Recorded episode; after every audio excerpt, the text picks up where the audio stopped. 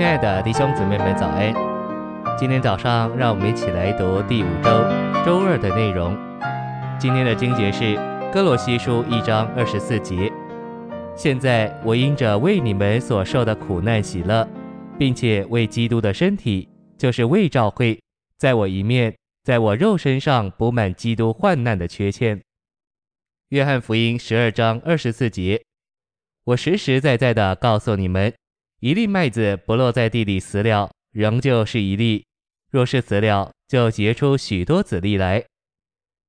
晨星喂养，基督所受的苦难有两类，一类是为成功救赎，这已经由基督自己完成了；另一类是为产生并建造教会，这需要使徒和信徒将其补满。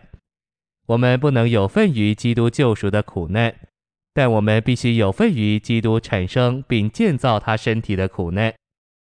基督是神的羔羊，为着救赎受苦；基督是一粒麦子，为着繁殖和建造受苦。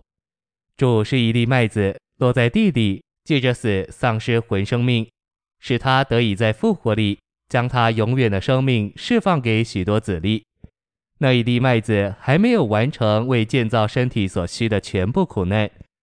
我们这许多子粒必须像那一粒麦子那样受苦，我们这许多子粒也必须借着死丧失魂生命，才能在复活里享受永远的生命。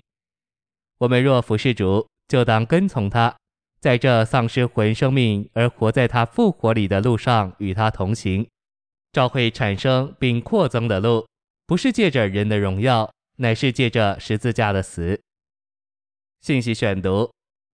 当我们把自己摆在一边，并留在十字架底下，复活的大能就成为我们的份。立刻，反对就会兴起来对抗我们，我们就会受苦。这苦难是在同他受苦的交通里，以建造身体。在这里，我们需要区别两种苦难：基督的苦难，以及因我们犯错而有的苦难。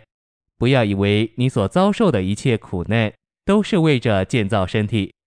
譬如，你可能因着驾车时犯了错误而遭受苦难，但这种苦难是错误或疏忽的结果，而不是基督为着产生身体的苦难。然而，假如你在工作中享受基督复活的大能，因此某个上司反对你，不给你晋升，或者使你失去工作，这种受苦可算是基督为产生并建造身体的苦难。因此，一种苦难是由于我们的错误和不当，另一种是来自我们的见证。当我们把自己摆在一边，并经历复活的大能，我们的见证就会非常刚强。这会惹动仇敌的反对，我们就会受苦。这种受苦就是基督的受苦。我们都需要认识同基督受苦的交通。这种受苦补满基督为着建造身体而有之患难的缺陷。我们遭受反对时，就经历基督并享受基督。我们越经过死，基督复活的大能就越成为我们的享受。我们越享受复活的大能，就越借着我们的经历认识基督。换句话说，四福音里记载其生活的这位基督，在我们里面以同样的方式过他的生活。借此，我们得以认识他，他复活的大能。以及同他受苦的交通，因为他在我们里面重复他的生活，我们就在他的脚踪上与他成为一。我们乃是借着享受他，与他成为一而跟随他。这就是说，我们甚至在他受苦的生活中跟随他，这是何等奇妙！谢谢您的收听，愿主与你同在，我们明天见。